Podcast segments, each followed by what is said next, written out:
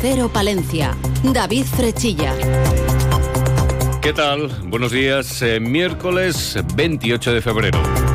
Y comenzamos hablando de dos especies emblema de la fauna palentina, el lobo y el oso. El acusado de matar a una hembra de oso pardo durante una cacería de jabalí en Ventanilla en noviembre de 2020 ha sido condenado a dos años de prisión y cuatro años de inhabilitación para la caza. El acusado deberá pagar 17.500 euros a la Junta de Castilla y León en concepto de responsabilidad civil, la mitad de la indemnización reclamada por la Fiscalía y la Fundación Oso Pardo.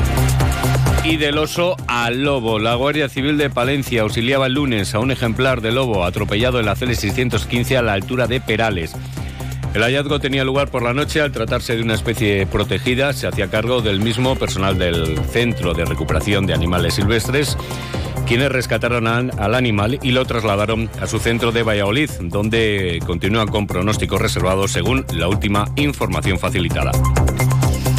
Pues hemos dado comienzo a nuestro informativo hablando de dos especies que podemos encontrar en la montaña palentina, una montaña que ha vivido durante las últimas jornadas un episodio de nevadas.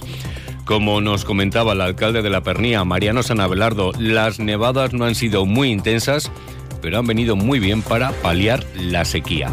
O sea, la cantidad no es mucha, yo creo que eso ha sido hasta, hasta un poco bueno, ¿eh? aunque a nosotros ya me habéis oído hablar en otras ocasiones que la nieve nos hace daño y no nos, no nos gusta, aunque sabemos que es necesaria. Y con la cantidad de sequía que hay, pues evidentemente, eh, a ver si cambian un poco el ciclo hídrico y, empieza a llover, que lo necesitamos mucho.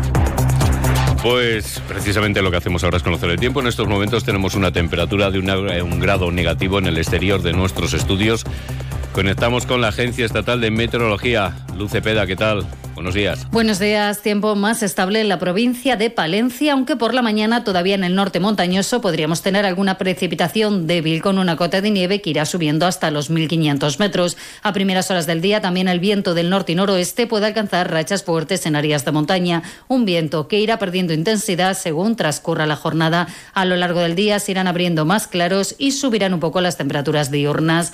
Seguirá haciendo frío, pero un poco menos intenso. La máxima de 8 grados en Cervera de Pisorga y en Guardo, 10 en Aguilar de Campo, 11 grados en Carrión de los Condes y 12 en la capital. Es una información de la Agencia Estatal de Meteorología. Se me está rompiendo el zapato. Vamos al zapatero que ahora tiene fácil solución. Aguanto un poco más.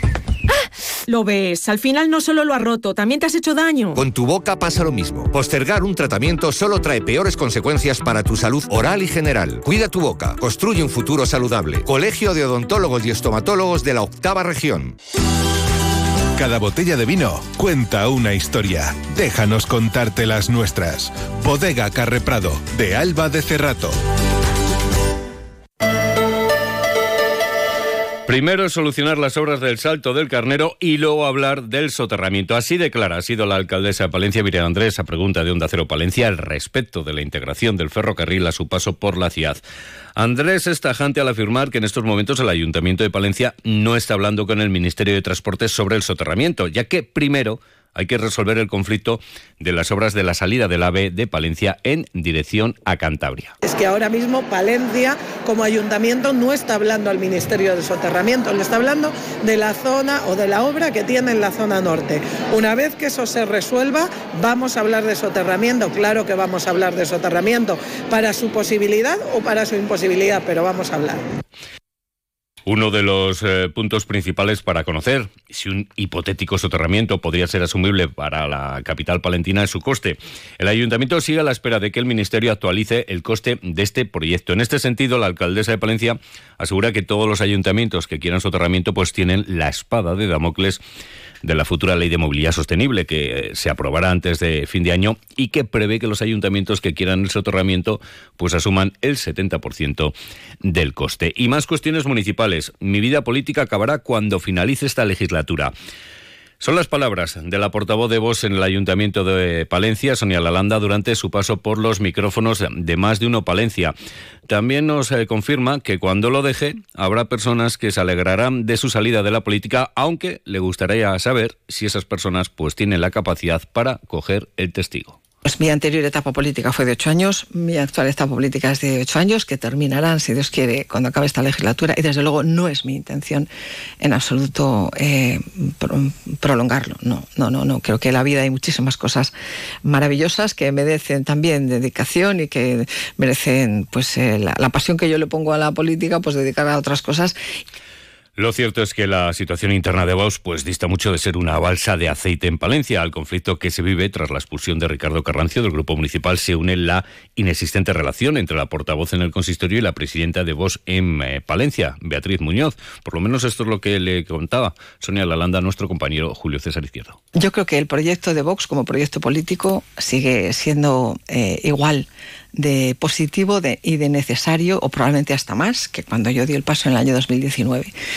Pero también creo que para que los proyectos salgan adelante tiene que haber eh, personas capaces de sacarlo de ¿Está usted contenta con el funcionamiento y el organigrama de su partido aquí en Palencia y provincia? Pues mire, Julio César, yo soy muy clara, no.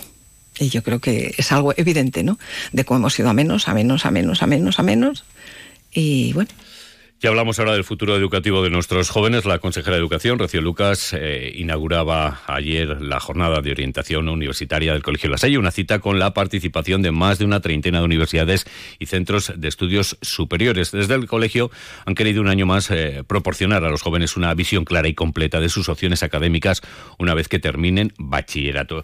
Escuchamos a Rocío Lucas. Hay una oferta académica muy importante en Palencia y en Castilla y León que nos preocupamos para que los jóvenes sigan estudiando, sigan formándose, que es necesario que en esta sociedad tan compleja cada vez tengan que estar más preparados y es una oportunidad para decir que no están solos, que las administraciones, desde el colegio hasta la propia Junta de Castellón, estamos atendiéndoles y ofreciendo todas las posibilidades, que desde la Junta de Castellón hemos hecho un gran esfuerzo por ofrecer grados en el ámbito universitario. 8 y 27 minutos. Cuarta edición de la Feria de la Trufa de Palencia. La Plaza de España de Baltanás acoge este domingo 3 de marzo la Feria Anual de la Trufa, un evento que organiza la Diputación de Palencia para impulsar y difundir el valor de un recurso en alza en la comarca cerrateña. A partir de las 10 de la mañana, charlas, talleres, degustaciones y una visita guiada a una plantación trufera. Acércate a disfrutar de esta jornada con nosotros. Te esperamos. De Palencia. Apostamos por el campo, apostamos por el desarrollo rural. Hablamos de nuestro mundo rural. Onda Cero con el mundo rural palentino. En Onda Cero hablamos de nuestros pueblos, de sus gentes e iniciativas. La alcaldesa de Baltanás, María José de la Fuente, se ha reunido con un grupo de investigadores del proyecto Argus. En dicho encuentro, los investigadores han recabado la información necesaria y han analizado las amenazas que se pueden eh, producir sobre el barrio de Bodegas de Baltanás, así como han eh, planteado también las intervenciones necesarias o medidas de prevención para cualquier daño que se pueda producir en un futuro. Escuchamos a la alcaldesa de Baltanás. En el caso de España, el único eh, caso de estudio es el del municipio de Baltanás, para eh, conocer las amenazas de, que pueden acaecer sobre el barrio de Bodegas de Baltanás. Además, sepa que la Diputación de Palencia convoca 44.000 euros en ayudas para gastos de mantenimiento de museos y colecciones privadas. El plazo para la presentación de solicitudes va a permanecer abierto hasta el próximo lunes 18 de marzo. Y la Biblioteca Municipal Jesús Meneses, gestionada por el Ayuntamiento de Villamuriel, que cierra el 2023 con un crecimiento en el número de usuarios y compromiso cultural en la comunidad. Por otro lado, Galletas Gullón y la Asociación Española contra el Cáncer en Palencia renuevan eh, su convenio de colaboración para impulsar la lucha contra el cáncer.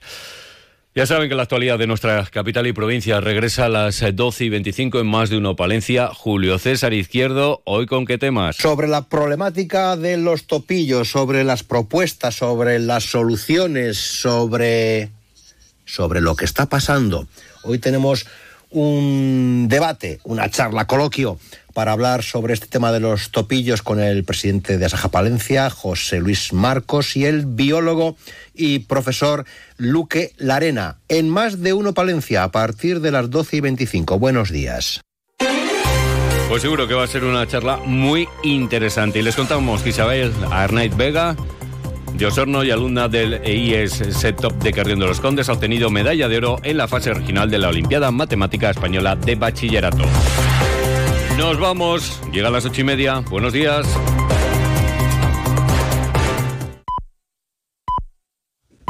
Son las ocho y media de la mañana, siete y media de la mañana en Canarias.